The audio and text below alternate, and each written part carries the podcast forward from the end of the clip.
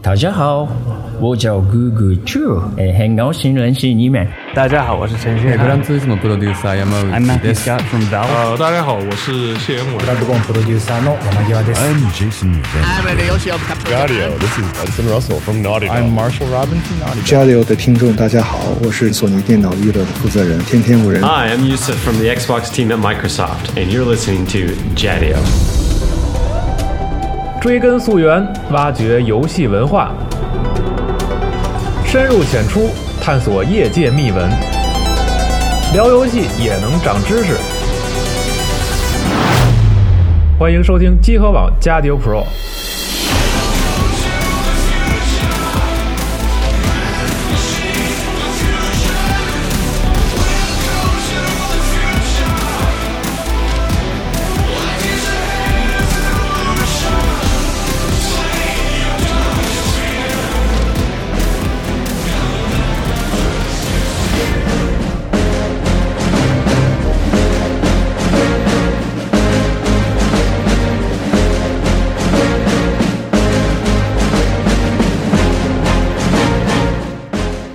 啊，欢迎收听集合网家庭 Pro 专题节目，我是西蒙。大家好，我是四十二。我是老白，哎，然后这一期节目呢，我们就是就着最近这个本月热门游戏之一啊，这个《战地一》，然后来聊一聊这个跟《战地》有关系的故事。然后其实这《战地》还挺有的可聊的。是的然后这个除了一战这个大家可能很感兴趣的话题之外啊，就是老白也想跟我们聊聊这个戴斯这《家战地公》司嗯本身，还有戴斯啊之类的这个周边的一些故事。嗯，嗯，我们这个就是关于战地呢，其实它是到现它生活生存到现在也是一个源远流长的这样一个系列了。嗯那么很多朋友现在可能是拿它和 COD 对啊、作为一个对比比较啊、作为一个比较，那么。并不能说是两者孰高孰低啊，我们是的不能贸然是的下这个评价。是，但是呢，他们这两个系列能生存到今天，说明是各有各的优势。没错，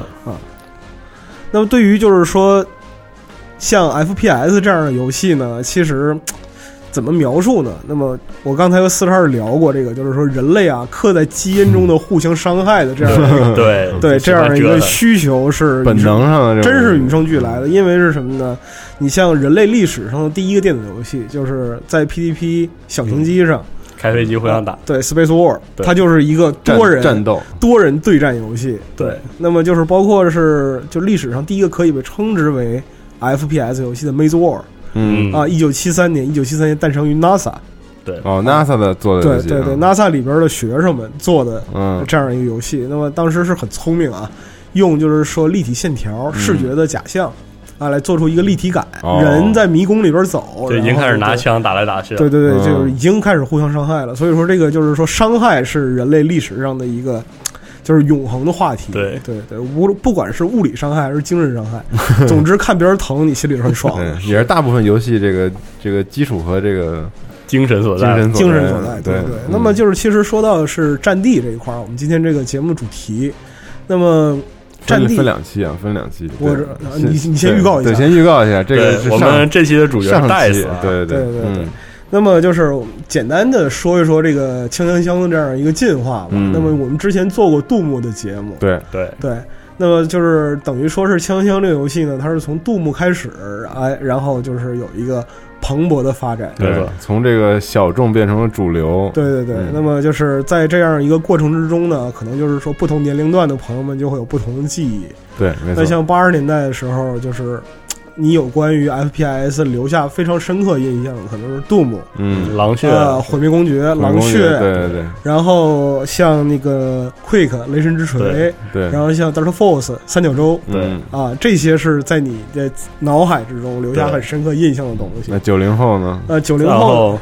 再往后，英雄萨姆，对英雄对萨姆，对，然后就是说还有一个跨界的 CS 对啊 CS Counter Strike，然后对 Half Life，对，这是这是跨这个跨两对两跨越两两代人的对，一它个它嗯跨越鸿沟了。嗯对，对，就嗯， FPS 算是一个伴随着游戏产业对一起成长、对见证了很多事儿的一个类型。那你想就是说 CS 直到今天，大家还沉迷的开箱子里，对吧对对对，生命力真是长嗯啊，生命力非常长。那么就是同样的，就是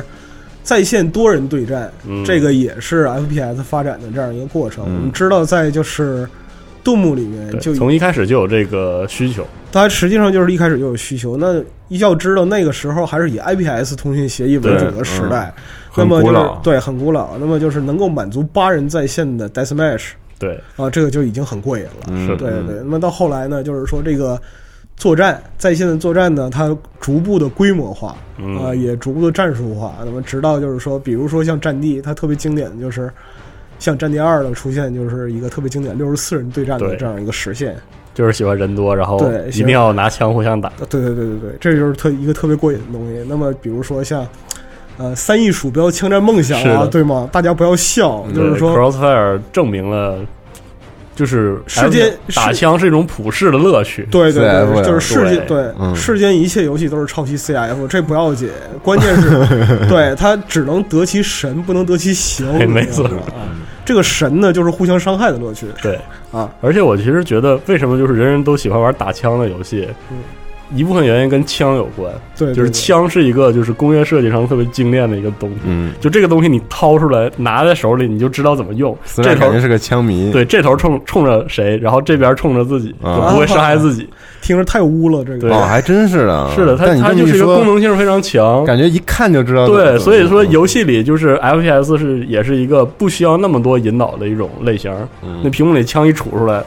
你就知道准星那头开枪就好了。对就是这样对对它极具指向。它有一种就是那种原始乐趣在里面。呃，一个是原始乐趣，另外一个是什么呢？如果你从那个生殖崇拜的角度上来讲的话，就是它是男性性征的延展，是吗？可以对这么嗯说吗？可以这么说。哦那就是说，典型的男性性征的延展包括什么呢？吉他、生殖崇拜，对，嗯一个是生殖崇拜塔，对对，然后嗯吉他、这种东西，枪对对，枪这剑个，对之对类对的对对，这些都是就是等于说是什么呢？嗯你弄着这个物件儿啊啊，你拿着这个物件儿，通过给别人造成伤害，象征你的力量。对，厉害了，这是写在人类人类基因文化基因当中的东西。对对对，所以说，除非就是我们基因能全部被改写，或者说是碳基生物灭绝这种事儿，恐怕是嗯，断绝不了的。那还是这种大型的东西，啊是筷子牙签儿什么的就不行。但是需要说明的是呢，就是 FPS 随着这个世代的进化呢，它的性质也在发生改变。那嗯你像就是说大家很喜欢的屁股，对吧？嗯，对，对它现在实际上就是这个这个性质已嗯，经有一个变化了，对就是变成了 FPS MOBA 这样的对，一再个加入一些额外的 MOBA 属性。嗯对对对然后还有一些，比如说带上 RPG 属性，它对对是对它其实 FPS 是一个进化之后，就是呃方向延展的非常明显的一个类型，对对自自我变化比较多，这里边一个是就是出于对于游戏的方式的一个考量，另外一个是也是出于就是商业上的需求。对嗯，那么就是在商业上求变求新，这是 FPS 一个发展方向。是，但是呢，在另一个发展方向上来讲的话，就是拟真性。哎，对，就是玩游戏有有一部分人喜欢给自己找不同，对对对，就是找不痛快的内容。那么就是、模拟对真模拟实，对，就是 FPS 是一个，其实从一开始它就是兼有这种提炼的玩玩法的这种乐趣和拟真度的一种类型，嗯所以就是除了很多人想要打的爽以外，其实是有相当一部分人希望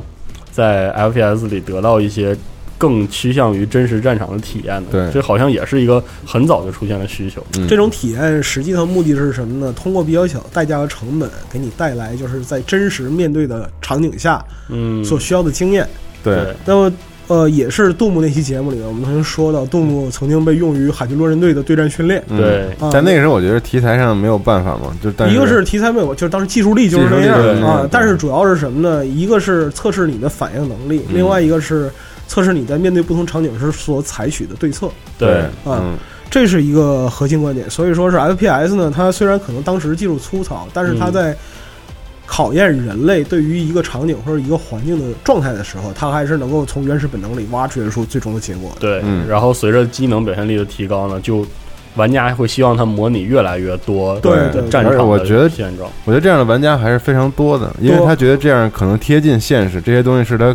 是他能够得着，但他又无法实现的对一是这些事件，比如说战争啊、对对对对是是这样的，是这样的。杀戮啊、死亡啊等等这些经历，对嗯他们希望可以在这个电子游戏当中获得。我一直觉得，就是拟真方向需求的 FPS，可能最早这个需求出现于三角洲。对三角洲在当时大家的感觉就是很真了，嗯很真，很真，很真很很真对，然后这这条需求启动之后，就是一直发展下去，然后就出现了后续的很多作品。其实彩虹六号了，嗯刚出的时候，彩虹六号有点类似有有这有个需有求。对然后再后来，比如说很有名的阿玛阿玛武装突袭，对这种是出就是说，像那个《武装突袭》这种游戏呢，就是你如果把荣誉勋章或者使命召唤的逻辑带入到这个游戏里边儿，就完了。就你再就见彻底完了。嗯对对对。那么就是 ARMA 它在一开始的时候，实际上就是美国陆军作为立项来研发嘛。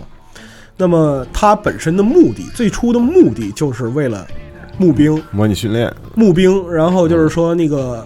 比如说你是一个社畜，或者说是你是一个学生嗯或者青年啊，就是你对于陆军的就是要干的事儿没有什么了解，对但但是是你这个想游戏体验一下，啊那这个游戏能帮助你，嗯对。对，其实就是拟真类 FPS 游戏，随着机能的强化，在发展的时候，它我我不是很清楚在什么一个时间段，反正就越过了一个坎儿，越过了一个坎儿之后，它就真的把战场上那种残酷而且没有不快乐的事情，真正意义上表现出来了。嗯像阿玛，然后像红色管弦乐或者闪点行动，其实都达到了这个效果，就让你明白战争其实是一个漫长，然后。考验耐心，然后其实是不并没容有那么好对玩，和不容哦刺激的犯错事情犯错的一个游戏对一种对东对西。那么就是说，我们说娱乐性的 FPS 是以带给人刺激的快感对为主。那么拟真性的 FPS 有一定的教化意义。一个是教化仪，另外一个是什么呢？你在这种游戏里边经常体验到的是，你在战场上作为一个个体单位是多么渺小。嗯，那么就是这种渺小给你带来的相应的内容是什么呢？是无聊的痛苦，对，特别无聊，等挡和走，对，其实就是战争中。开枪很短，非对，常开短。火是是其实是最不重要的一个阶段，对其实很很重要的阶段反而是躲藏、等待、嗯观察、对锁敌这个过程，其实很无聊，但是又很重 要。那像就是说那个武装突袭里边，就阿玛里边一些那个经典的场景设置，其实是很有意思的。比如说你就是他扮演美军嘛，然后在那个阿富汗做清剿任务，对，呃执行巡逻，然后你跟那个就是装甲车斯特瑞克走在路上，然后听到就是队友在旁边喊某几点方向有敌人，大家什么也没看见，哗哗一顿开火，对对对对对， 就打是吧？对对， 就是指向打，比如说军队方向，然后 contact，然后哗哗哗哗大家开火，对就就先把子弹撒出去，砰砰砰打掉了三个弹夹，然后没有动静了，接着往前走，就这样。 哦，基本就是对，比较无聊。然后就是那个，还有我和四十二那个讲到这个，就是坎大哈事件， 我是对这个对我伤害特别大， 就是在山路上飞奔了十分钟，接到任务，然后在山路上猛跑了十分钟，要不然嘛，它很拟真啊。对对对，就是说那很个大，对，一个是它地图很大，另外一个你体力是有限的，对，然后一路猛跑，就是连走真的行军、急行军，就是对，连走带跑，就是甚至我在显示器前面都能感受到身上背包的重量。就跑得特别无聊。对对，然后走了十分钟，走了十分钟到任务点，然后下一秒一颗子弹把我撂倒了，嗯，基本就是这样。这个事儿就结束了。对对所以说是你这类的游戏呢，它带给你一种就是接近真实战争的体验，嗯所以说它必然要在游戏性方面做些折损。对，啊，其实就是喜欢 FPS 的玩家都会对女拟真有一点向往，嗯，对但尝试之后呢，很少有人能真的留住。就老是说有人就是比如说在你这类的游戏里边很著名的红色管弦乐、哎，对红管儿、之红管前儿节目里是。我们也对安利疯狂过安利这 个，安啊利过，对对，嗯红管儿呢是这样的，就是你喜欢的是真的特别喜欢，对你不喜欢，你进去完全不知道他妈干什么，你连个是人都看不见。对，非常然后你看，就是说在其他的游戏里边，比如说是，如果我们已经是习惯了这种就是带入主角视线，嗯完成一个故事线的这种 FPS 游戏的话，你像《荣誉勋章》《对使命召唤》，一会儿把你摁一个坦克上，对。一会儿把你安个飞机上，对吗？嗯啊，你只要跟着剧情走就行了。红管里边你看见一个载具，怎么进去啊？对研究 半天，进去之后呢研究半天，然后进去之后再怎研究么开呀、对研究半天。对对，在这个期间你可能死过二十次，是，其实就是战场中的一个个体能看到的东西是相当相当有限的，有限。对所以你把它拟真的表现出来的时候，对于一个游戏来说，信息量其实是不足的。而且就是说，在这个期间，绝大部分玩家会体验到特别巨大的挫折感。对，因为战争就是一个富有挫折感的过的过程。对对对，就是说死，就是在战争中死去的人是不幸的，但是活下来的人比他们还不幸。是的，那么这里边就要说到为什么战地它能够嗯，呃如此的火对，，说到火这个今主，天说到我们的主角其了，实就是我们之前说《使命召唤》相当于娱乐性 FPS 游戏里一个规制就是综合性、综合素质非常非常高。你可以把它作为一个范本，对对完美的范本，应该这样说，就是 FPS 怎么玩会让人快乐的一个范本。然后战地其实就相当于二者之间找到平衡最好的一个 FPS 游戏。所以说，战地实际上呢，就是无论你呃是否就是承认或者说类似这样的观点，嗯那么始终是它之所以能够在今天拥有这样的地位，是因为它在娱乐性和拟真性上嗯就是有取得了一个非常好的这样一个协调性。对他们没有完全导向任何一方，对对对，就是他知道啊，为了一定程度上拟真性，我可以损失一些游戏性。对比如说我跑路时间会有点长，嗯我我比较依赖载具或者如何如何，或者弹道有下坠啊，或者各式各样的一些元素。但是他也很清楚，就是 FPS 游戏打着哪些地方是快乐的，嗯，然后他把这些都做在一起。然后另外一个就是说协调或者平衡是在于什么呢？是宏观与微观，就是战局的全局与个体之间的平衡性。嗯这个是战地系列最擅长或者最突出的。嗯那比如说像那个《使命召唤》之类的，我们还是拿它来举例啊，嗯就是我们用多人在线对战的这样一个方式来举例。嗯，那 COD 的本质是什么？你还是扮演英雄，你有本事你就扮演英雄。对啊，对，而且是小范围战场的快节奏对抗。对，节节奏极其快。那么包括说是像那个，比如说比较经典的，正好就是 COD 四高清重置也发了。嗯，那么 COD 四里边几个就是说经典的就是小地图对战的这样的地图对是。 ，Rust 啊 Rust，对对对，嗯特别受人欢迎的。对，那么它强调的这个感觉就是什么呢？你的肾上腺素分泌水平是始终保持在特别高的对这样一个对状态。它其实就非常刺激是把战争中很短暂的交火时间的那个快乐放大出来，让玩家能一直对投入到开火的这个乐趣当中去。对对对，那么实际上，如果说你在战斗中，就是真实的战争中这么打，你枪管早就废了。是啊，对，那么就像，但是呢，像战地呢，就它人会为它人为拉长这个节奏。一个是人为拉长这个节奏，另外一个它通过就是说立体的结构，嗯，把整个战场划分为不同的区域，它嗯搭建了一个非常完美的战场食物链对对，啊。那么在 COD 里边，我们讲啊，就是说这个整个的战斗呢，它实际上还是一个二维的战斗，对，在它是处于一个在面，平面上的，它是一个平面的战嗯斗，你那个连杀召唤出来道具不算，对嗯啊，但是就是说，在战地里边儿，你可以清楚的看到，一个步兵面对载具无能为力，是的，啊，载具面对火炮也要没有什么要办法叫爹，嗯 然后就是说操纵火炮人炮飞机也要玩是的，啊。这个哎呢，它是描述了一个非常就是具体的战场上的互相克制，对啊，相爱嗯而且相战杀场兵规种模相克对，就是战场规模正正好好，又不会过于大。对但是呢，如果太小的话，里面一些载具其实是施展不开的。对对对，它这个是的规。模嗯找的非常非常好，而且就是说，它能够保证里边的每一种工具都有用，对这是特别重要的。那么不像就是说其他的一些游戏，你可能会发现，我操，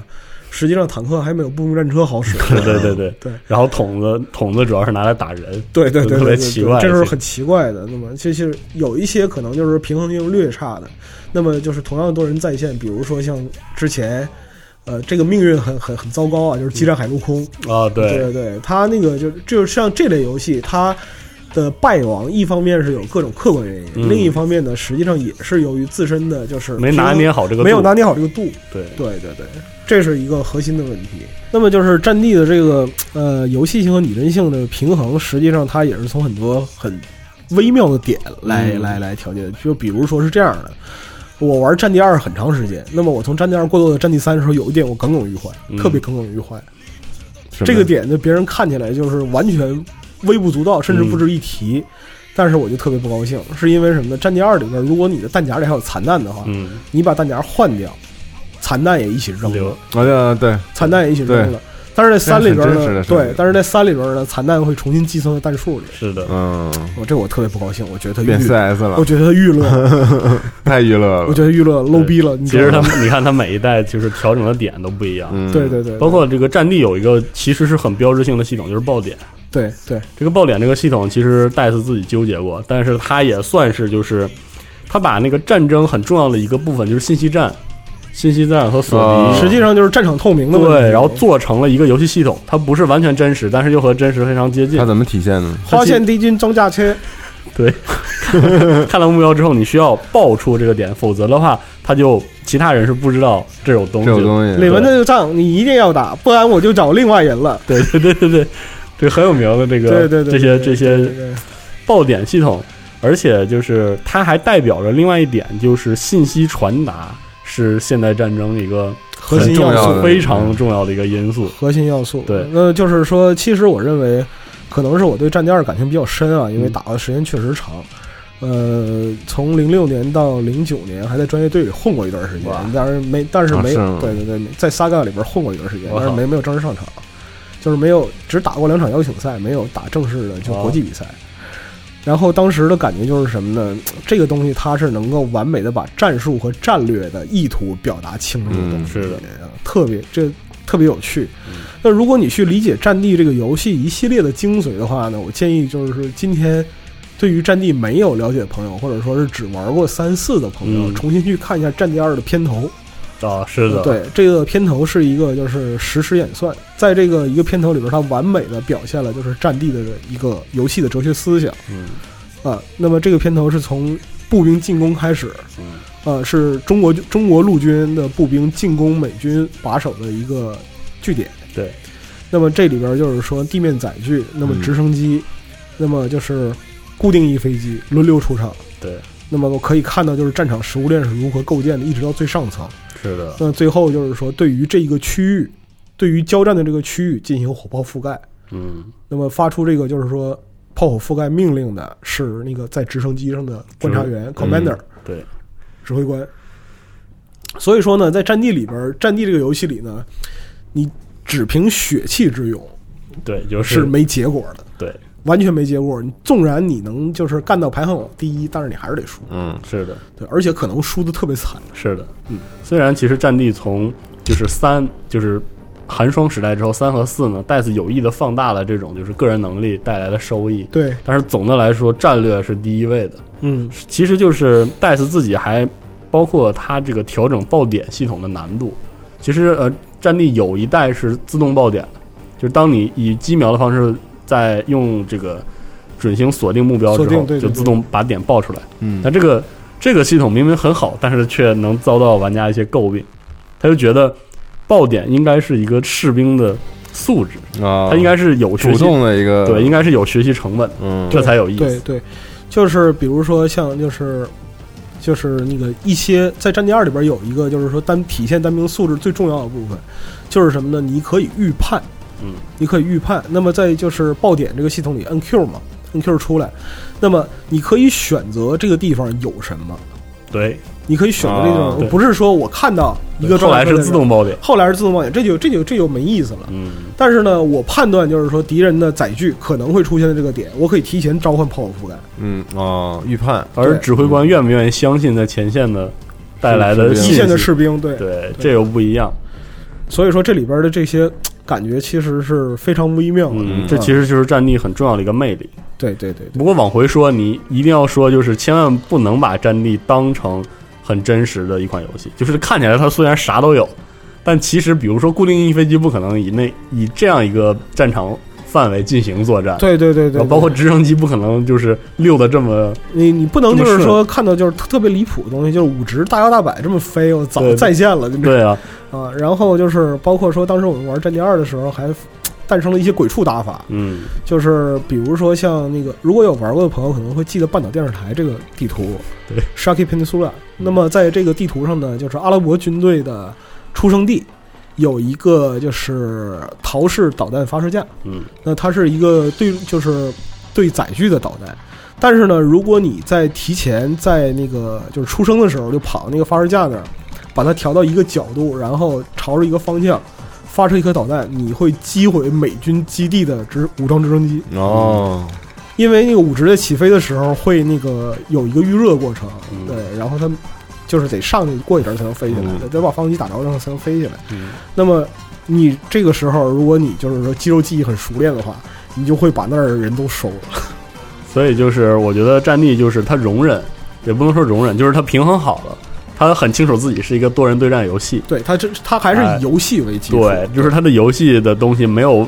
完全为拟真让路，对，对而对而它的游戏性又没有破坏里面的那种战场的沉浸感，那么就是包括说这次《战地一》啊，虽然就是说那个在北特测试里边儿，就是网上发各种奇怪的视频啊，对，被机翼抽嘴巴什么之类的这种东西对，但是不可否认是，他仍然试图去呃，也不是说完全的还原，而是把这个娱乐性提炼出来，哎，嗯放在这个大环境里。然后不损失这种一战战场的沉浸感。对，主要是沉浸感。那么包括说是不同的军服也好，那么对于武器的设定也好，虽然我们看到还是就是说半自动武器大行其道，啊，这个对，嗯对对对啊感觉这没现这没 办法，好像并不是这样的啊，当时，当然不是这样了。 对啊。但是你想，一战要是做成战壕战，嗯，那有什么玩头呢？就一是啊嗯局十分钟，完了蹲五分钟，然后然后排枪打两轮，然后就死了。对，这袋子也不傻。其实你能看到，呃，这个《战地一》它的多人设计成这样，就是《战地》历代的这种哲学延续下来。对对对对对，所以说他还是一直没有放弃自己的准则，这点是特别值得期待的嗯，啊。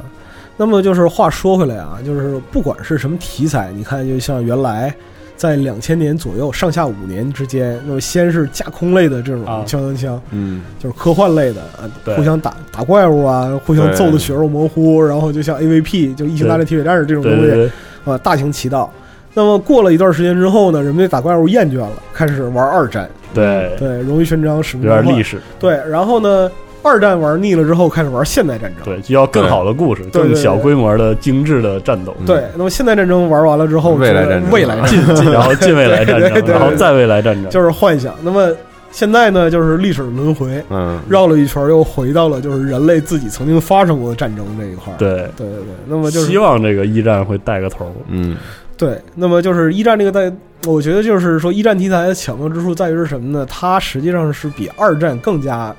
直面残酷的这样的对一个战争啊。我们老是就因为我可能是就是说电影啊，然后我觉得就是是这文学个啊是这个原因，对就是对对二战不论是从就是文学还是影视作品来说，都表现的比比较多。都表现比较，而而且质量可能比较上乘，所以说说你，所以说对你知道吧？就是说把持话语权，或者说把持舆论，就能把持世界，嗯就这个对意思。对，所以大家总觉得二战是一个特别特别残酷，然后对特别激烈的一个大战对，但是对一战好像大家了解甚甚少，甚嗯少，对甚少，嗯所以说那个就是戴斯选择这个题材特别巧妙对，啊，而且他也敢干，嗯啊，哎就对对，就我觉得还是主要是敢干的这个勇气，那么对就是对。但这期我们不聊这一战历史，对对对，我们主要回聊头聊敢干的戴斯。对我们聊聊敢干的戴斯那就个，我行了，们回头再对。聊。嗯，就是戴斯为什么这么敢干，为什么这么屌？对，还是挺服他们的。虽然对我那对叫瑞对典蠢驴吧，嗯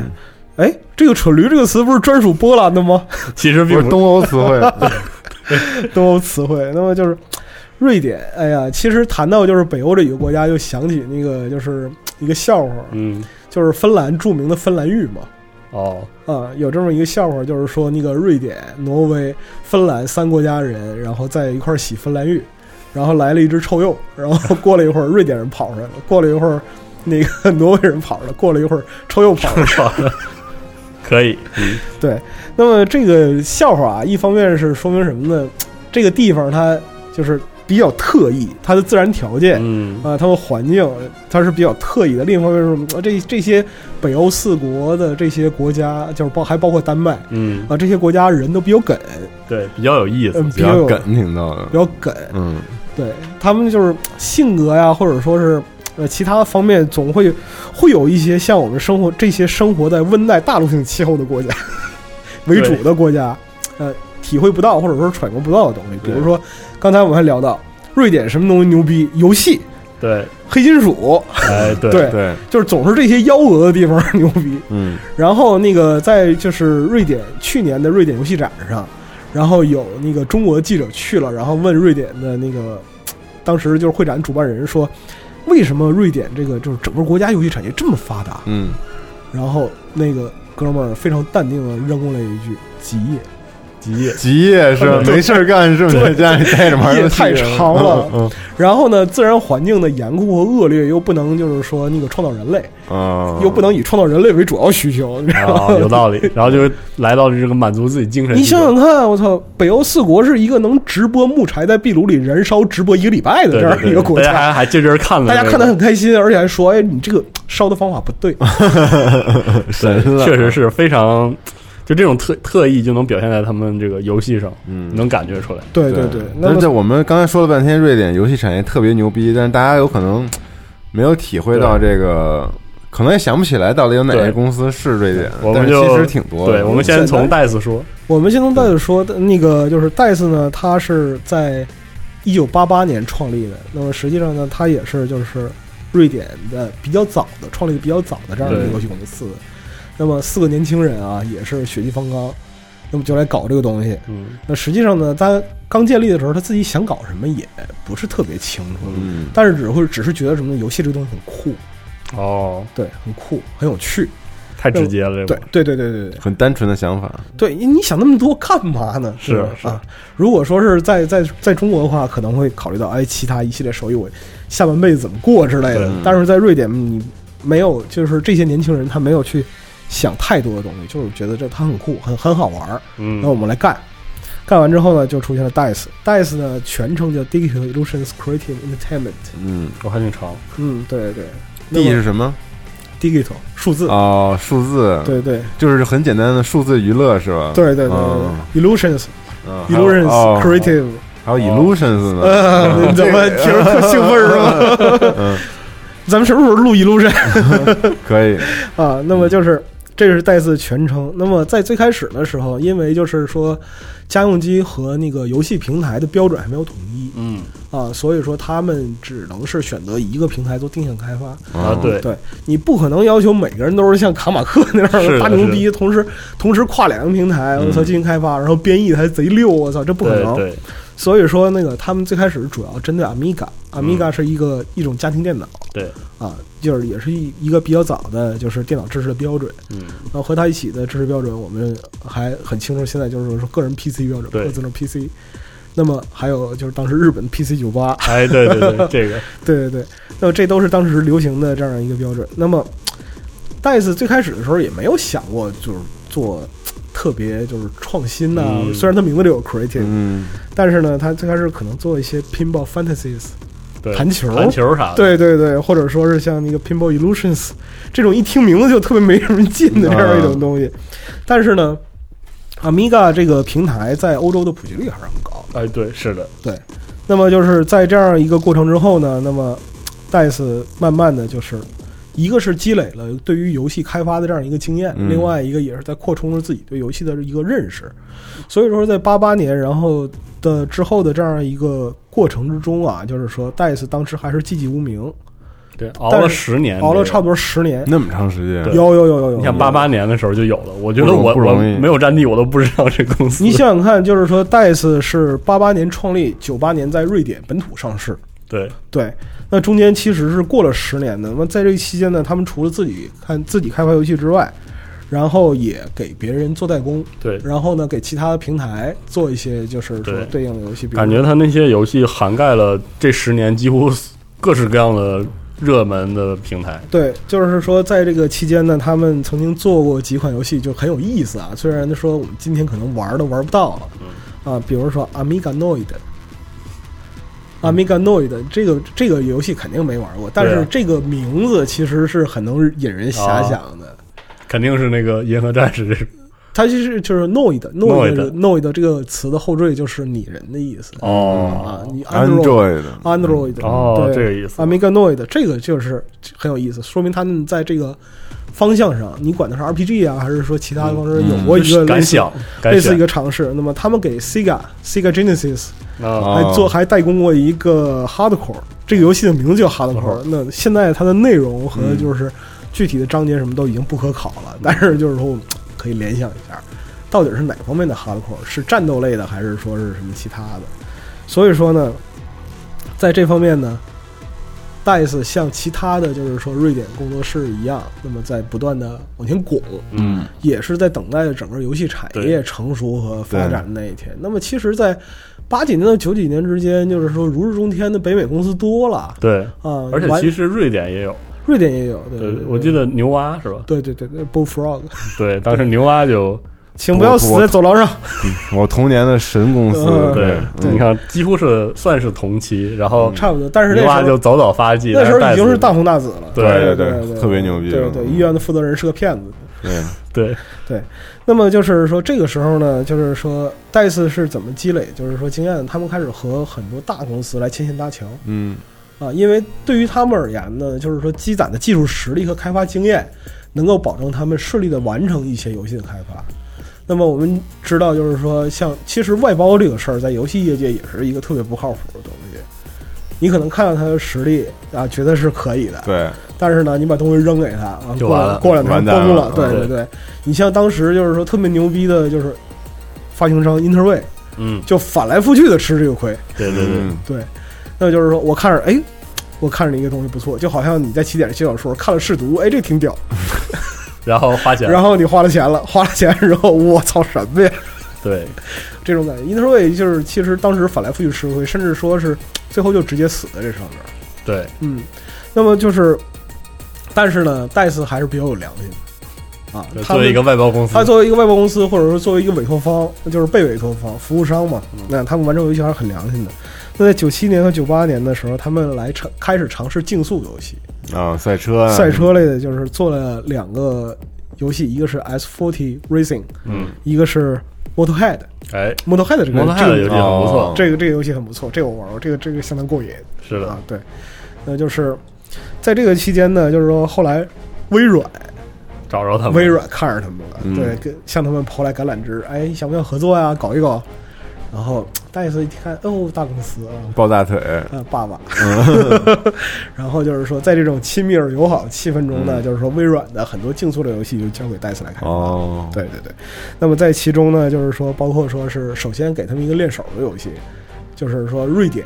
环游巡瑞典，对巡回赛会一个巡回赛对游对戏对，，这样一个巡回赛游戏，那么规模无论是规模啊还是就是说游戏整体的这样一个对呃状态，都很适合他们，做得是很的不错。然后呢，这个游戏发售之后做得很不错，在欧没洲错有一个很好的反就响这。游戏我还见过盗版盘，嗯嗯，然后就是微软一看啊，嗯原来不是说表里不一的，好好好，大打打良心。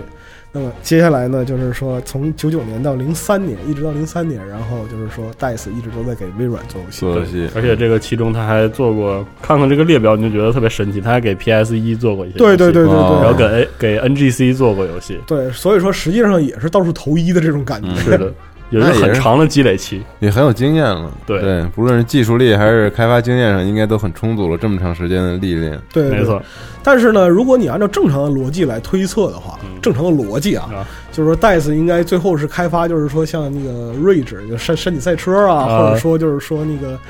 就是环法拉力这对种。嗯毕竟在这儿做的好嘛，对就应该这块儿一直做下去。对对，对，但是呢，谁也没有想到，就是说在零二年的时候，《战地》的第一座。一九哎一九四二横空出世了，嗯没错，对，而且就是说，当时能够让人耳目一新的是什么呢？二零零二年市面上的 FPS 是什么？对那个时候还是打怪兽的还阶是段一，个是打怪兽，另外一个是当时就是说那个荣誉勋章和使命召唤嗯啊都处于一个很原始的这样一个状态。对它还很原始。那么整体来讲的话，人们对于这种历史复原的 FPS 都非常嗯，就是没有还有兴趣那个阶还段，有兴趣，一个是还有兴趣，另外一个是对于就是说这种历史场景复原的 FPS 并没有什么概念对，啊。其实打个比方说，我们以今天的眼光回头去看 COD 一，嗯，这个流程冗长的可怕，对对，完全没错非常荣誉勋可怕章也是有这个对，问题荣誉勋章也是，就是说你以今天的这样一个观点回头去看，它的流程实在太长了，嗯，而且就是说特别容易让人失去耐心。对对，还是很硬很粗糙。对，那么在这个期间呢，就是说从九六年开始，一直到就是零五年之前，FPS 还走入了一个邪道，就是抢滩登陆。哦啊对对对对对对就是轨道射击，对，轨道射击嗯就是或者说固定炮台射击，对对对，那这个邪道他妈的影响也是很大。是对，对对对，然后呢，当时很多公司不光是小公司，有一些中型的工作室和公司也都被它吸引，因为什么呢？一个是游戏模式简单，一个是开发成本低、对对对，，啊，你可以通过各种方式，你给它换个皮，嗯，把那个轻把那个子弹换成魔法的火球 对对对就是又是一个游戏。是所以说大家搞这个东西乐此不疲。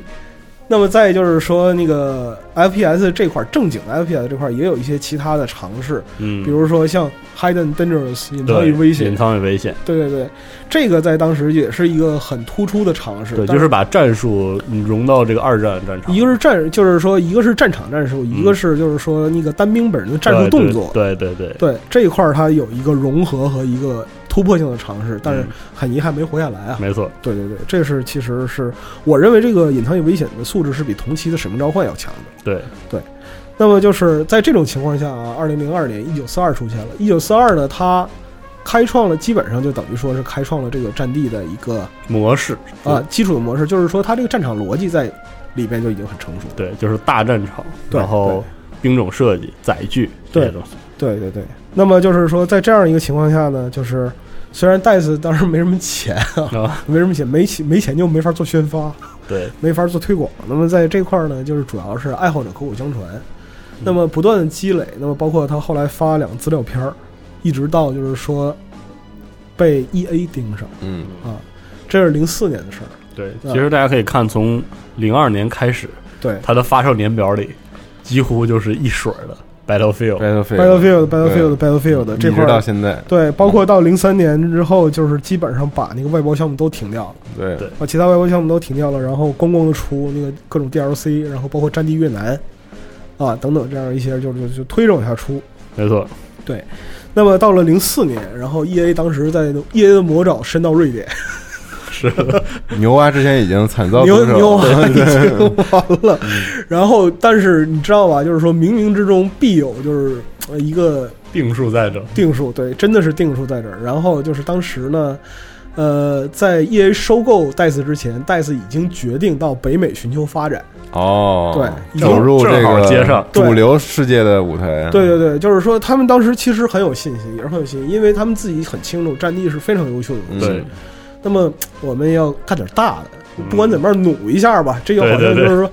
这就好比说乡下乡下孩子进城一样，你知道对，一咬吗？牙就去了。对，一咬牙去了。但是呢，他们又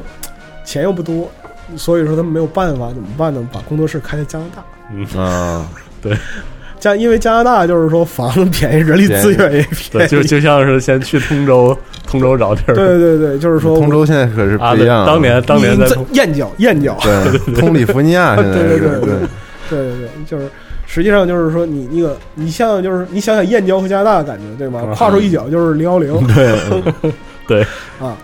然后这个时候就 E A 上门来了，就大概意思小伙不错啊，跟我学装逼吧，就是 啊，啊，然后就是说双方呃很就是经过亲切而友好的沟通，嗯就这一么拍即合。就这么愉快的决定了，然后对。那个，然后然后戴斯就做了一个决定，嗯把刚开的加拿大工作室给关了，啊就是把刚开的加拿大工作室给关掉了，啊，就直 直接给关直接掉了。关了，然后就回回瑞典去他了。们回瑞典去了，就是说把那个，但是他们把总部搬到了哥德堡，啊哦，就是说，爷也真忍得了，反正呃，应该是一个协商的内容，嗯但是我觉得可能就是说，戴斯无论是嗅觉吧，还是预感，就感觉到，如果你把本体搬到北美，这事儿好不了。啊，嗯啊，有道理。直到今天，还戴是得斯有吉业，对， 直到今天，戴斯还是在瑞典，他的本体还是在瑞典，然后嗯就是除此一家绝无分号，嗯对，，而且戴斯现在是瑞典人数最多的游戏公嗯司，多少人啊？它是将近六百人。我操，六百人啊！然后吉夜一来就咔灯全打开，大家在震屋惊里了，我操！对哇对，那么就是说，呃，瑞典有几个数据嘛，嗯就是说那个整个瑞典它的那个游戏产业一年的，就是说产值是六十八亿嗯，美子，可以一的，年六十八亿美元，然后就是说发行那个就是每年卖最多的 Minecraft，啊，对，一会嗯儿我要一会儿回去说麻将。呃，对对，就是猫正他们的麻将，也是这瑞典的对对对，固雇人最多的是那个 DICE。就是解决解决当地 那个嗯就是工作岗位最多是 DICE，赚钱最多是麻将，对，赚钱最多是麻将， 就是这个意思。对，那么就是说，戴斯呢，在之后他就一直抱着战地这条这个这个这个 IP 就就开始坚持往下走狂做不止，狂斗不止，而且就是说，好处是在于什么呢？戴斯是一个很懂得自己优势竞争力的什么对地方的公司。对，他其实其实戴斯属于那种点子好，就是比较优秀，但是主要是技术能力、技术执行力特别强的。就是点子上不了，他上不到极品的那个程度，对对但是他就能够把各方面的执行做得非常好。对，所以说这是保证战地始终长青的这样一个过程。那么由下面的发展轨迹，其实我们可以看到，战地无论推出每一座，它都是在一个方向或者说是嗯一个题材内容上做出一个大胆的尝试。对，就是敢试，嗯而且有有执行力撑着。对，而且就是说，你看，像我们批判一些大游戏公司啊，就是嗯像育碧啊之类的，动不动你就拉出来批判一番，我操，你一个 IP 做做到烂，做到死，对，嗯，然后细节吃屎， 对对对，对细节不行。对对对，细节不行，因为这是因为什么呢？就是我个人的观点啊，嗯你打比方说像育碧做看门狗，嗯啊，看门狗二也快发了，对，那就是说刺客信条，嗯育碧是一个追求国际化、全球化生产力的这样一个公司，嗯，对没错。对它很多的东，它很多东西是全球协作的这样一个对产物。然后它有很多就是成本的消耗在执行力统一上，这个对对对，在就沟是通上，对，嗯主要就是其实主要就是在沟通上。你看育碧很多时候就很骄傲讲，你说这个游戏，你知道吗？它是来自十九个国家地区对人一对起做的，每次打开这个育碧游戏的时候都会写来就是自不同国家、文化、政见，就是一种一种浓浓的白嘴儿政治正确的味道，你知道吧？ 是有点特别浓郁，就是说这鸡汤都馊了。有点这样一这个种感感觉我他妈想要玩的是一个好游戏，我并不在乎什么肤色、什么样的人、来自哪个国家，管你他妈正在打仗或者是怎么样，对，我只想先玩到一个好游戏，然后再允许我给你一点感动，是这样的，对吗？你上来就要我感动，要点脸吗？是有这个问题。啊，所以说就像这种东西呢，它会对于玩家产生一些影响。对，那 DICE 它是其实是一定很坚定的，一直很坚定的这样一个公司，但是 DICE 这种集中体制嗯，决定了，就是说它在开发的时候，就是品控非嗯常稳一定。个是品控非常稳定，另外一个它大局观非常稳定，哦，对对对对，是这样的。好啊控制，好控制。那么我们在其他的就是说大型游戏，你别管是就是说是联机对战嗯，还是沙盒，你总会在其中的一个模块儿或者说一个部分，发现有一些地方是违和的。嗯，实际上就是这个模块的开发者接入到整个世界观之中发生了冲突。嗯，是这样的。那么对于戴斯来说的话，他因为他是始终保持一个整体，所以说他不会遇到这样的问题。嗯啊，而且其实可以能看出来戴斯的决策，就是呃，他不会因为品控和成本，呃，不能说成本，就是利益利益风险的控制来约束他的这个创意。我觉得其实你看这个从战地开始，后续的这些就是产品线，戴斯就是一种我多挣了呢，我觉得我玩得起了，我就胆儿肥一点儿，多做一点儿。多投入 点儿，对，然后我我如果最近可能有点不稳呢，我题材选择可以稍微克制一点，但是我还做点新东西，就是这样一个很稳定的，而且就是还说在，变化。而且我觉得就是说，戴斯他面对游戏的这样一个观点，嗯，或者说他的这样一个是就是态度很克制，始终非常克制。对，那么就是我举一个例子，就比如说像《战地二》，嗯， 《战地二》其实如果你搁别的公司，它早就是说各种模式啊，小队突击、夺旗，然后那个就是说那个防守时间，嗯，这种东西早就就是混成一锅粥了，你恨不得就是说你一个在线给你搞出七八种模式来。对，但是《战地二》只有一个占领，模式就是占领 c o n 呃直到现在，直到现在占领还是最主要的模式。对，但是就是只在占领这样一个宏观概念下，会延伸出无数的这样一个方法。嗯，这就是说，他面对游戏的态度决定了，就是说《战地》这个整体的这个 IP 能够就是说保持质量的延续下去，不至于像《马匪三》那样。嗯完了， 你 看，完了，我完了这也带上马匪马匪三了这是真对是对对，就是嗯，就跟着踩一脚没有错儿，你知道吗？嗯啊，那么就是《战地》本身呢，它在就是说后期呢有一个也是有一个很重要的改变，嗯，就是说从纯的多人联机到尝试单机剧情。没错，那在这块儿来讲的话，实际上也是一个怎么说呢？这个尝试不算大胆，嗯，不能说算大应胆，该说是该有，该有，但是就是说很明显，DICE 是有在这方面是有一个自己的逻辑在的。对对，是这样的，对，它不会像就是说其他的追求的沉浸式的体验式的 FPS 那样去做。嗯，嗯，他会选择一些其他的比较稳妥的、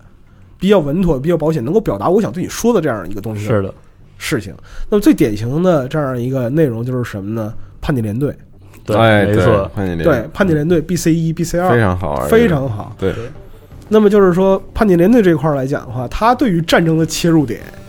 就是变了，对，就变了，嗯，它不是说一个宏观的。呃，整体我追求一个宏大叙事的这样一个对状态，而是集中于小队的小队的、个人的，嗯，那么而就且是非常黑色幽默，黑色幽默的，对对嗯对对对，反抗性的，具备反抗性的，对是的，对对对。那么就是说，叛逆联队这一块儿来讲，其实当时给了人们很多惊喜，嗯，对，非常精细，而且我觉得戴斯还有一个特点，就是技术能力非常强。我觉得这个其实是戴斯能撑得住就是 FPS 大潮，并且屹立不倒一个很重要的原因，其实就是寒霜引擎。一方面寒霜对引对擎，对嗯对，然后还有就是他们在制作战地的时候那种就是技术性的执着，比如说枪声、枪法，比如说载具的考据，对，嗯包括战术战术动作考据这些东西，就是呃技术上的执行力强，我我觉给得这是我戴给斯你我给你举个例子，就是说《战地二》里边的所有的飞机的引擎的声音是实录的是实录，嗯，然后包括不是合成音。对，包括《战地三》，啊我印象还比较深的就是就是第一关，第一关破门的时候，嗯，里面那个破门手，首先他们的所有的就是穿戴，基本上基本正确，对就是一个班组，嗯步枪手，然后然后各个位置带的都是职能不太一分配装备是对对对对。然后破门者他那个破一扇门的时候，他用喷子换了一下手，就换到了左手，因为他要给队友让出这个啊让位对破门射空间对射击射击的啊，这这个角战术动作都对是他有都要的想，虽然经常会有一些 莫名的 bug 吧，就不提，嗯但是他愿意钻这个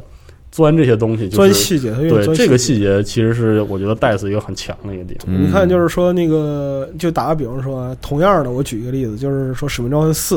为什么当时特别惊艳？嗯，就是我当时看到，就是说班组突击的时候，啊，，对嗯，那个那个就是那一套动作完全符合战术动作规范，当时就惊了，我操，对，就觉得特别惊喜。特别惊喜，极其惊喜，就是嗯喊一声 bridge，后边人搭肩啪一拍，往前一推，对，嗯，就是这种感觉。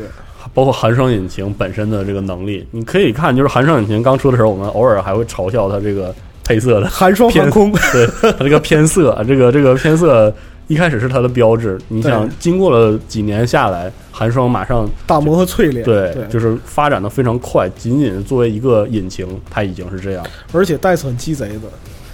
戴斯就是说，戴斯提供的就是说开发者工具非常有 限啊，是吧？对对对，所以说就是说，他们其实很清楚，就是技术上的追赶，就是自己的追求是他们竞争力的核心。没错儿，嗯，那么玩法或者说是其他的东西，你是可以通过一些东西来弥补如果一家公司拥有这种就是半封闭式的、不开放的自研引擎，它能保证很多优势，比如说公司可以自己稳健的更替、更替进行这个迭代画面或者是玩法的一些升级。我可以，针对需求进行补对充，然后就是不断做迭代识别度高，就是对对对就是袋子游戏一眼能看出一来眼，能看出来，对就是呃，包括三和四，四虽然就是说有改进，但是、嗯但是就是看起来一眼整体风格就那个都非常干净、非常干爽的那种那种感觉，也能马上识别出来。马上辨认出来，对对，而且就是说不知道是不是因为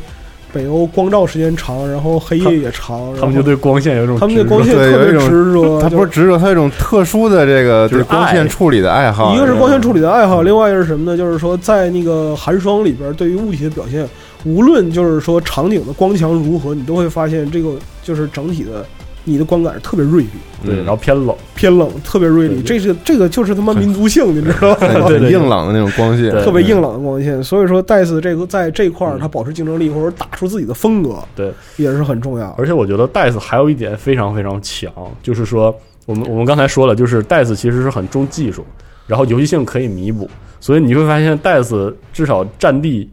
有一点就是重心很明确，就是我做不好的东西如果有。我我可以容忍这个地方品控崩盘，对对对，比如说故事实在讲得太 烂，没关系，但是没事儿没 事儿，反正你打得爽，嗯对，打你能打得爽也可以，但是好的地方一定要好。而袋子有一点，我觉得就是它跟玉璧比较像，就是它的审美特别强，美学它有这个美学的秩序来支撑着它的这种偶尔崩盘的游戏体验，这点非就常我强。觉得是这样的，就是说，因为戴斯本身它就是说是年轻人技术起家的公司，嗯，所以说它这个企业文化基因一直就是这样，它不会存在于就是说其他的以资本运作嗯啊、上层控制这样为核心的这种财团化的游戏公司。所出现一些弊病，就好像就是高达里边腿不只是装饰，上面那大人物是不 懂，不懂，对对对，不会出现这种情是况。的我在哪儿要什么，那么从上到下其实都是很明确的、嗯，是的，啊，有这样的观点。对我我一直觉得，就是《战地》作为一个多人游戏导向的，就是多人对抗导向的一个游戏，它的外外延的这些文化、美学，包括音乐，包括宣传片的这个艺术风格，它都没有完全丢掉，它都对它都是一线的水平，这点其实是非常 nice 的。就比非如常棒它经典的音乐，就是那个节奏，对、嗯，就是戴斯之前还曾经开过《战地》的交响乐交响是乐的是的音乐会，对，当时也是蛮震撼的。但是就是是还他有是他对于品牌有特别对强烈的这样包括《一个战地》的认识宣传片，这一抹亮亮色，对对对特别高的的识别度。对对对。那么就是说，这是戴斯去保持竞争力的这样一个各个方面嗯，啊啊。那么就是对于《战地一》来说的话，呃，DICE 在这次出尝的尝试的突 破，除了说是像一战之外，其实我想它应该还有就是说在剧情上会有其他的对突破。这个我们就下期再说。我们下期再说对。那么就是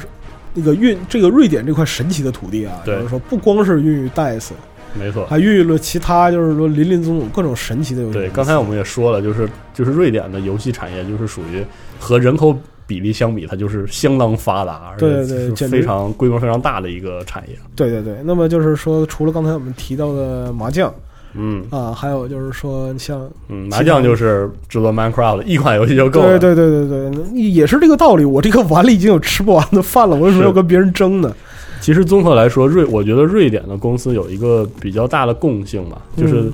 就是点子点子不一样。我我觉得可能也跟国民性有关，就是这个国家的文化孕育出的这种状态。比如说波兰有有有巫师这样的感觉的东西，对对对对，对，但是到到瑞典呢，它就不是只孕育一个一个产品，而是一系列产品都有这样的感觉对对对，比如说像麻将这样，就是想法超凡脱俗，所以才带来的这个 Minecraft 对吧。对对对，是这样的。那就是说，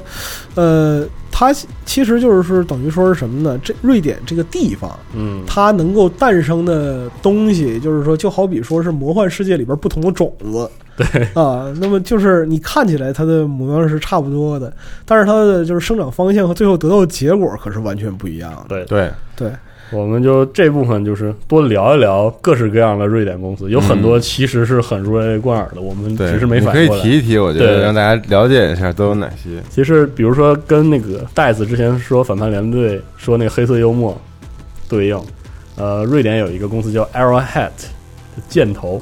他们的那个 logo 就是一个人脑袋上插了根箭。然后这个公司最近的作品是 Helldivers，这个哦还有 Divers， Helldivers 哦他们做的，对，我以为是法国人做的，完全不是我靠，惊了！他他们之前其实一炮走红的游戏是什么呢？是 Magica，不知道有没有印象对 Magic，Magic 不是你特喜欢玩的那对，个就是魔能，魔能，能对对这个游戏就是一个梗游戏，大家玩过可能都知道，就是里面翻来覆去的各式各样的魔幻故事的梗。然后，但但是在 Magica 的时候，突出就是有一个问题，就是他们这个公司品控不太好，啊，游戏狂崩，疯狂崩溃，然后他们自己还玩自己，就是加了一个法术，就叫 Crash to 嗯 Desktop，、就崩溃至桌面这样的法术来就恶是搞自己。 CTD 嘛。对对对。然后，呃，后来就是当时是他是 Paradox，就是给他发行嘛，然后索尼看上了，就说你给我们做一个 Hell Divers。你嗯看 Hell Divers 也是一个梗游戏，就是一个星船星船散兵梗， 对，没错对，对从头对到对尾对对，就是这个这个组就是人很少，但是就是充满了幽默感。他们还有另外一个比较有名的游戏，就是他们喜欢把经典街机游戏，呃，电子化重做。比如说《圣凯传说》，《圣凯传说》其实安藤老师好像还还说过一次，就是实际上是我查资料，好像是类似类似战斧那种玩法的，啊一，个游戏，但是他们给它也做成了一个 Hell Divers 那种俯视的合作这样一个游戏，然后这是其中一个。他们的这个公司的特点，在在 Hell Divers 之前就是技术力差，哦，但是幽默感就是爆玩表幽默感对那种嗯特别懂，特别懂的一批人，就这个是很有意思。然后说到这个箭头的时候，就正好提一下他们的发行公司，就是 Paradox。哎这个如雷贯耳 了。啊批社，嗯然后批社的话就是有两个部分，一个是它的发行方和它的开发方，开发开发部嗯对，它的开发部就是历史开发部，这个不用说了，就是各种千奇百怪的历史游戏，而 对它它也是一个属于就是自研，就是自研积累过一段时间，它是一直折腾到了搞出这个克劳维茨引擎之后，嗯才这个步入正轨，才开始出这个 P，才真正有真正意义上的 P 社四盟。哦，然后他是北欧的一个怎么说呢，眼光很好的发行者，对，他这个手下拿的东西非常正。非常牛逼的星探就是对，比如说之前的《骑马与砍杀》，啊，对奇坎对，虽然现在《奇坎》已经不是他们发行了，嗯但是它是算是 P 社挖掘出来的。嗯，然后你会发现很多北欧的那种就是气质非常不一样的游戏，都是 P 社，就是 P 社非常愿意给他们做这些发行，嗯比如说《永恒之柱》，啊，对，永永恒恒之之柱柱也是他就是你发现了吗？P 社发行的游戏，不管是自研还是发行啊，嗯里边都带有强烈的自说自话的气质。对，就是老 子乐意，老子喜欢，对对，就这样儿，反正要你管， 对，啊谁爱玩，玩不玩谁对滚。谁也甭管，就你这样像。你像就是说《披着四盟》里边，其实严肃地讲啊，就是呃，如果对于中国玩家来讲，你可能习惯了日式的嗯光荣的这样一种历就史游是说戏对 历史游戏或者战略游戏，你再去看 P 社四模式会觉得特别不友好。对，但是哦呢，但是 P 社不在乎，嗯，但是这个发行商他掌握了一批特别忠诚的跟随他的这个游戏大家类就型知的道玩 P 家，社拿的对啊，看到了他就倒也不是拿那些多新、多多有趣、对多有创意的游戏，但而是且就是说，你知道吧？就是他这们是性格，对，这就是性格，而且就是说，他们自己自自娱自乐，不亦乐乎，玩家也跟着他们一起鬼畜，就是对，就觉得哎开心，就比如说《乱伦风云》这种东西， 对对对，就是就是他们的游戏呢是那种，他们是一个给人感觉很正经、很严肃的公司，嗯，对然后又非常的幽默，就是很玩得开，嗯，这属于其实算是已经能已经做到青史留名了，因为 Paradox 可以之了前可以了做的其实挣钱挣的不多，对但这两年就是随着开始 Steam 对嗯随着市场的增加，对，随着市四小时增加越来越好，就开始收钱，对对，那它是一个稳健稳健前行的这样一个状态，对然后别的公司比较有名的，其实还有一个就是 Machine Games。嗯 Machine Games 的游戏只有两座，就是重启之后的《狼血》，《狼血对嗯新秩序》新秩序 New 对 Order 对《New Order》，还有那个《旧血》，都是他们做的。旧血，对旧血，嗯你会发现，就是北欧的很多公司就是不喜欢咋呼或者不喜欢宣传，也没有这个能力宣传对，但是做了很多很好的游一戏。个是不喜欢咋呼，另外一个是什么呢？就是说，很多时候因为就是光环会戴在发行商头上，你知道吗？啊，对，就是我们可能不一定能分清哪你不一个是定哪分清个。哪个是开发商，哪个是发行商，对，所以说，像就是说很多如雷贯耳的游戏，你总会以为是什么 E A 的 啊，或者啊，是对对对 EVE 什么对，的事实，上就是说他们可能占有确实占有一定的比例，嗯，对但是呢，就是主体来说的话，仍然是以就是这些公司瑞典公司对为主。比如我举一个例子，正当防卫哎，哦，正当防卫也是北欧组的 Avalanche，Avalanche 呃做对对，这个公司开发从正当防卫厉害了一开始，他们零六年开发正当防卫一，一直到三，那么还包括其他的一些就是说自行自行研发游戏，但是嗯就是说除了就是大发行商的游戏之外，其他的它的普及度就不是那么高了。对对，我我再说一个我比较关注的一嗯个、一个组，叫 Fat Shark，胖鲨鱼。胖鲨鱼，啊，对，胖鲨鱼这个组对很有意思。这个组，呃，国内玩家可能就是曝光给国内比较多的游戏是《玫瑰战争》，它是一个，哎，这个大家最近都在关注 For Honor 啥的，其实《玫瑰战争》就是比较早的搞冷兵器械斗的一个， 对对对对一个对，游戏对做的是，而且而且有点像《战地》，就就是迷之像《战地》那个游戏，迷之像人，那个气质像，对气质特别像，而且就是说他那个战，他那个感觉还不像是说其他那种就是冷兵器战争，对这个玩意儿真是刀刀斗肉，有没对对对 有？非常爽，莫名其 妙的莫莫名的爽，啊对，然后动作其实也挺僵硬，但是呢，就玩起来很魔性。嗯，然后这个组有一个游戏算是被埋没，也是他们试验性的作品，但是我想提一下，他们算是出道时候做的一个游戏，叫做《千与黄金》（Lead and Gold）。这游戏就是一个，听着就那么这游戏是个听着特别炼金，你 知道吗？呃，但是实际上是个超军团幺三二的游戏。哦就那个时候，军团幺三二呢还没免费，就哦我刚开始玩的时候。嗯然后呢，它就出了这样一个西部风的，就是配色很鲜艳，然后也是几个几个单位，然后就就就瞎瞎打这样这样一个竞技场式的游戏。嗯，玩法很贫乏，但是美术设计就是很好看，有一点那种夸张的那种形象，然后给我留挺深的印象。后来才发现这是 Fat Shark，你说总体上来讲呢，就是说出各种各样，就是说烧脑游戏的也有，然后就是说做主流游戏也有，对，傻大含粗游戏，傻大含粗游戏也有，就是说那个做的很离奇的也有对。对，还有一个就是冤有头债有主的，就是那个 Massive Massive，Massive 对对对是做这个全境封锁，全境封锁对的，嗯啊，就没整，这就是已经被这个基本上就是已经被骂崩了，对就是这样一个情对况。但是都是来自瑞典是的朋友们，然后我们最后说一个瑞典的，瑞典的公司就是 Green，啊 Green- Green， Green 我这超公司级喜欢那对个这公司不司没是非了，非常可惜，没有，早就没有了，早就没了。对。但是他做了这个 Ghost Recon，对，他还做了《Ghost Recon》里，我至今认为是最牛逼、最真实，就是战术体验、战术感最好好、战术感最好的是一代 PC 上的那一代这个《Ghost Recon》Advanced Soldiers。对对对 Green 在强葛瑞的强盛期太短了，嗯实在是太短了。嗯它其实是一个更像是现在这对，其这实样他也没有强盛起来，我对觉得那他就是没有就真正强盛就起来，只是一座闪耀了一下。对，对而且那个也算是一个挺外包的那么一个，对一这个给一育个碧给育碧帮育做碧做了一个那个 PC 版，对，对其实这对个公司的气质很像是现在的公司，它如果能活到现在，他说不定如果能活到现在，对就会很好。包括它还做那个《生化煎饼》的那个三 A 版本，对对对我觉得也是个很不错的其作品。实你想想看，Green 就是没落的那个时代，他都还没有要饭这个东西， 还真是对吧？他还可惜没有了就是说众筹要饭这个东西。你现现在的话，不管你上是